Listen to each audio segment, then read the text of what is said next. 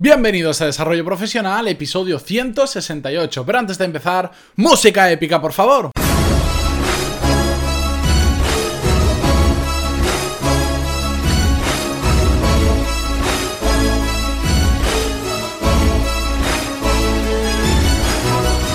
Buenos días a todos, bienvenidos un lunes más a Desarrollo Profesional, el podcast donde ya sabéis que hablamos sobre todas las técnicas, habilidades, estrategias y trucos necesarios para mejorar en nuestro trabajo, ya sea porque trabajamos para una empresa o porque tenemos nuestro propio negocio. Y hoy, lunes, vamos con un caso práctico sobre la utilidad de pedir feedback a otras personas, que es curioso porque muchos de vosotros habéis participado en lo que vamos a hablar hoy sin probablemente sin daros cuenta o no sabíais que lo iba a traer a podcast. Bueno, pues lo vamos a ver, pero antes de nada, recordaros que en pantaloni.es tenéis todos los cursos de desarrollo profesional y negocios donde aprender lo mismo que en un MBA, pero de forma práctica, a vuestro ritmo y sobre todo por un precio bastante más asequible que el de un MBA tradicional, porque por 15 euros al mes tenéis acceso a todos los cursos que hay actualmente y a todos los cursos futuros, porque ya sabéis que todas las semanas empezamos con tres clases nuevas al menos, ¿de acuerdo? Dicho todo esto y hechas las presentaciones, vamos con el tema de hoy, porque os voy a contar cómo utilicé el feedback, pues para saber si iba bien encaminado o no en un paso que quería dar dentro del tema de los cursos, del podcast y bueno, de pantaloni.es en general.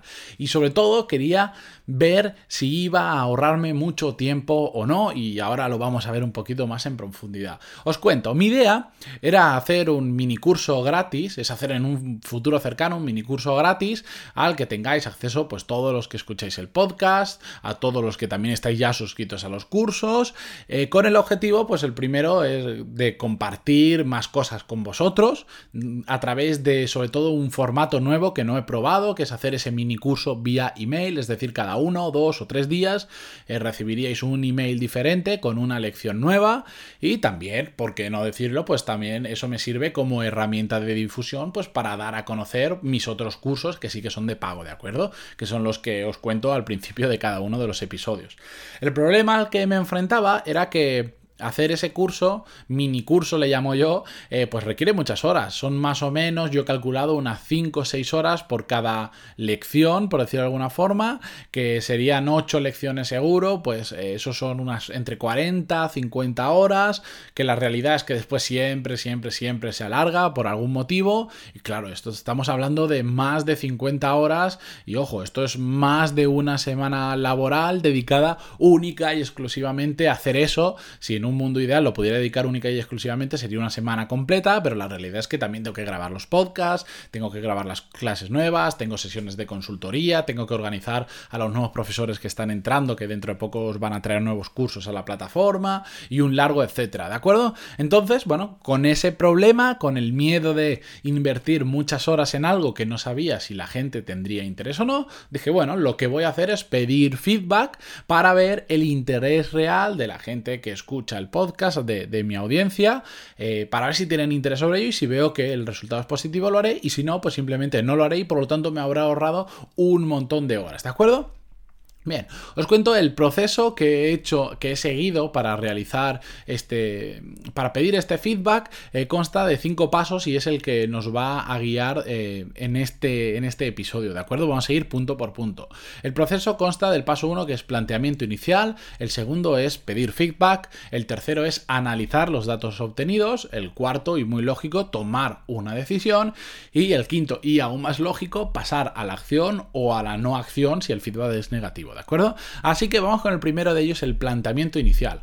El planteamiento inicial era pedir feedback a quienes estén suscritos a la newsletter. No quería saturar el podcast haciendo un anuncio también de un posible mini curso. Pues entonces dije, porque como mis podcasts no duran tampoco mucho tiempo, son unos 10-12 minutos y ya os cuento lo de los, del MBA, pues tampoco quiero saturarlo con, con cosas extra, ¿de acuerdo? Pues si no se van mucho los tiempos. Entonces lo que hice fue enviar un email a todas las personas que durante el tiempo os habéis ido apuntando a la newsletter, esta que ahora os envío semanalmente porque me parecía mucho más fácil de esta forma comprobar sobre todo el retorno que también que si lo hago a través del podcast, porque yo sé exactamente ahí cuántos emails he enviado, cuántas personas lo han abierto y sobre todo cuántas gentes me han dado feedback, cuántas personas me han dado feedback, ¿de acuerdo? Puedo ver los números exactos. En cambio el podcast, bueno, pues la, audiencia es mucho más diferente, más difícil de medir, no todo el mundo llega hasta el final del podcast, depende cuando lo cuentes, lo escuchan, no, bueno, es un poco más de lío, entonces he preferido hacerlo vía email. En la segunda etapa del proceso, en el de pedir feedback, lo que hice fue, lógico, pues enviar un email, aprovechando ese envío que hago ya semanal, pues en este caso ese email era preguntando a la gente, contándoles, me quiero hacer esto, lo, lo envolví dentro de una muy, muy, muy breve historia. Aquellos que lo habéis recibido ya sabéis de qué se trata. Lo envolví en esa mini historia y lo que decía era, quiero hacer esto, quiero hacer ese mini curso, pero no lo quiero hacer, no quiero perder el tiempo si realmente no estáis interesados. Eh, lo que pedía en el email era que me contestaran a ese email ellos escribiendo o que lo hicieran a través de Twitter y daba, un y daba el enlace a mi cuenta de Twitter simplemente para me escribieran. Aposta lo hice un poco difícil. Yo sé que lo podría haber hecho mucho más fácil diciendo, si quieres el curso, haz clic aquí. Simplemente con ese clic ya te llevo a una página web que te dice gracias por, por tu voto o por tu respuesta. Sé que todo eso sería muy fácil, es fácil de implementar, es fácil de hacer para la gente, es más fácil, pero lo he querido hacer un poquito más difícil que la gente o tenga que entrar en Twitter y escribirme, buscar mi usuario, escribirme, etcétera, o tenga que contestarme a mi mail de su puño y letra, digamos, tecleando. Lo he querido hacer así más difícil porque creo que el valor entonces del feedback es mucho mayor. Si simplemente es hacer clic en un enlace, pues hay mucha gente que le da simple por curiosidad, para ver dónde te lleva, para ver qué pasa, para ver si hay algo más, a ver qué es, y eso no es feedback real. Yo quería que la gente realmente eh, se tomara, aunque solo sea 10 segundos a darle a contestar y decir sí, me interesa, em, quería que la gente lo hiciera, porque eso aporta muchísimo, muchísimo más valor para mí. Y encima, muchos de vosotros que lo habéis hecho me habéis enviado un montón de ideas súper, súper útiles y que muchas de ellas ya están incluidas en, el esquema inicial que yo tengo del mini curso y otras ideas pues las he ido cogiendo y que me han parecido interesantes. En la tercera etapa, en la de análisis de datos, os cuento un poco. Bueno, pues eh, son datos después de 20 24 horas después de haber enviado el email. Lo mejor es hacerlo, por ejemplo, después de unos 5 días, porque no todo el mundo ve el email instantáneamente, etcétera, etcétera. Pero bueno, así me daba tiempo a a grabar este episodio y poder contaros la experiencia. Evidentemente, durante las primeras 24 horas es donde se produce la mayor cantidad de contestaciones, etcétera, etcétera. Después voy a tener más, pero va a ser un poco más residual, mucho menor, ¿de acuerdo? Bueno, los datos en estas 24 horas, que sé que os gustan mucho los datos, ha sido que el 51% de los emails que he enviado se han abierto. Este dato yo sé que en la industria es bastante bueno, el 51%. Comparado con los emails que yo envío actualmente es bastante más bajo. Yo tengo una media de 65, así de ojo. Tengo, normalmente me muevo entre eso, entre unos 60 y unos 70, más o menos un 65% de ratio de apertura. Esta vez he tenido menos, menos ratio de apertura, pero la verdad es que estoy contando eh, las primeras 24 horas y sé que, que voy a alcanzar ese 65% probablemente. Pero bueno, quedándome solo con ese 51% de ratio de apertura, lo que más positivo extraído de ahí es que el 26,95% de esas personas que abrieron el email han contestado positivamente, casi el 27%, positivamente a que hiciera el mini curso. Yo sé que si no estáis en el tema de, lo que, de campañas de email, no lo conocéis y tal, diréis, bueno, el 27% tampoco es tanto. Os puedo asegurar que parece poco, pero realmente es una barbaridad, porque normalmente, para que os hagáis una idea, el porcentaje de clics que, que de media se hace en una newsletter, tipo la que yo he enviado, en, el, en, general, en, el mailing, suele estar entre el 1 y el 3%. Si estás un poco por, si estás por encima del 3%, se suele considerar que tienes un muy buen ratio de clics. Si estás por debajo del 1, es que algo está fallando, ¿de acuerdo? Lo normal es entre 1 y el 3. Aquí estoy diciendo que tengo el 27, pero ya no es un clic. Un clic es fácil de hacer. Es gente que le ha dado a responder al email y ha escrito tecleando y por lo tanto... Eh, tiene mucho más valor que si simplemente fuera a hacer clics.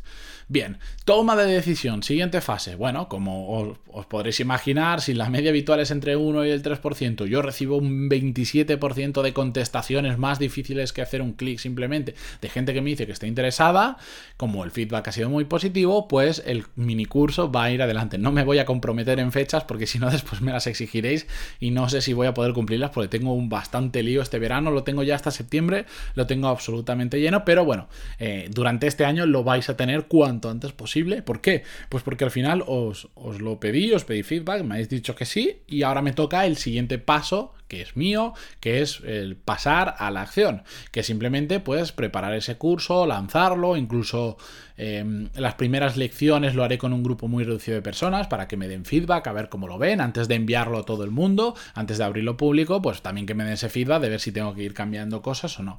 Como conclusión, ¿qué quería traeros para el episodio de hoy? Bueno, hoy hemos visto un caso de cómo pedir feedback para ver si, si me podía ahorrar muchas horas o si de, iba a tener una buena aceptación porque si hubiera sido negativo y imaginar que yo no hubiera pedido feedback y la gente no estuviera interesado en, en ese mini curso, ¿qué habría pasado? Pues que me habría dedicado un montón de horas a hacer ese mini curso, lo habría lanzado, la gente pues no le habría interesado y se habría una mezcla de ahí de ver que he invertido muchas horas y que no funciona, por lo tanto he perdido más de una semana laboral de trabajo y por otro lado también tema de motivación, cuando trabajas mucho y después nadie lo usa, desmotiva bastante. Entonces, pedir feedback en este caso me ha venido súper bien para constatar una intuición que yo creía que, que, yo tenía, que creía que era que a la gente sí que le iba a interesar, sobre todo pues y para ver si la gente eso, si demuestra ese interés y seguir adelante.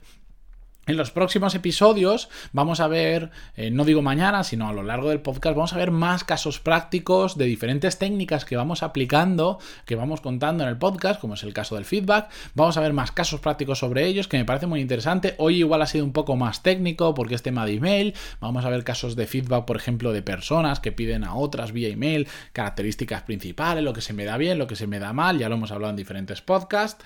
Eh, vamos a verlo sobre diferentes temas, eh, sobre todo más a tema a nivel profesional, de, persona a persona que te da feedback como profesional, que sé que es lo que más os interesa, y veremos cómo el feedback pues, se puede aplicar a muchos aspectos de nuestro trabajo y nuestra vida profesional y cómo nos puede ayudar de forma muy clara pues, a mejorar directamente, como hemos visto en el caso de hoy, ¿de acuerdo?